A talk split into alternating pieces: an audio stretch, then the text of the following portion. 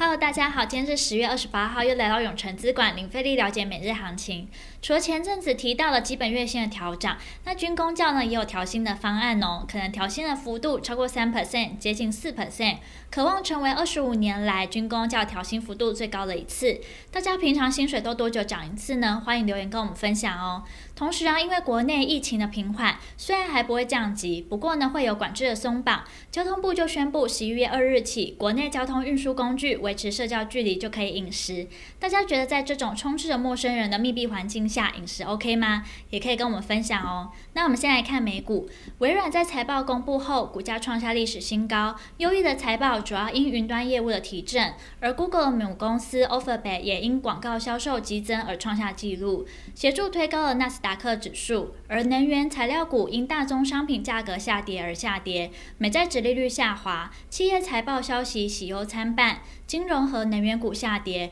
科技股呢，盘中又失去了反弹的动力，让道琼标普自历史新高回落。美股四大指数仅纳斯达克指数上涨零点一二点，其余下跌。科技五大天王涨跌互见，苹果、脸书下跌，Google、亚马逊、微软上涨。接下来看台股，今日早盘以面板族群、航海族群带动下，一度冲上一万七千一百点。电子全指股联电法说会释出乐观展望，外资呢也上调目标价，但市场不买单，股价下跌三 percent。台积电与联发科小跌零点六 percent，而面板族群友达财报佳，股价上涨八 percent，群创涨了五点八 percent。IC 设计族群安国、智远、凯钰涨停，金豪科也涨了近六 percent。那 PCB 族群呢？台光电涨了半根停板，欣兴涨四 percent，而航运族群今日回升反弹，但股价大多开高走低，阳明涨了一 percent，长荣跟万海守在盘上，所以最后大盘在金圆双雄的疲弱、传产股压盘下，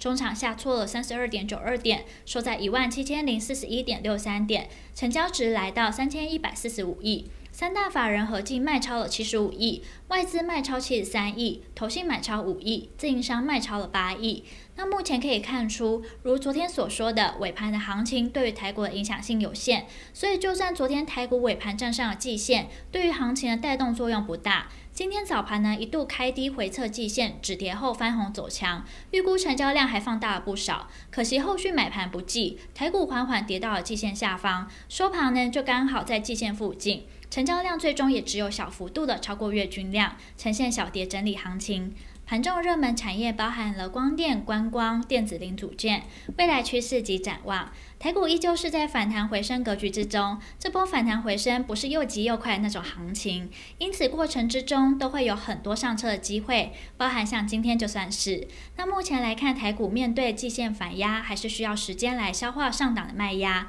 在多个族群类股的持续反应利多轮涨下，挑战九月份前高不是难事。那听到这边，相信大家已经在了解完国际跟台股状况后，更希望知道怎么对自己投资获利有帮助。记得稍后。六点，我们永诚资管张太一分析师会详尽针对盘中热门族群解析，包括三零三五智源、六五三三金星科、三一八九景硕，敬请期待。今天的永诚资管零费力了解每日行情就到这边结束，祝大家可以操盘顺利。喜欢我们可以订阅，按下小铃铛。想更了解我们永诚资产管理处，欢迎到我们粉专及我们官网喽。那我们明天见，记得准时收看我们永诚资产管理处等你哦。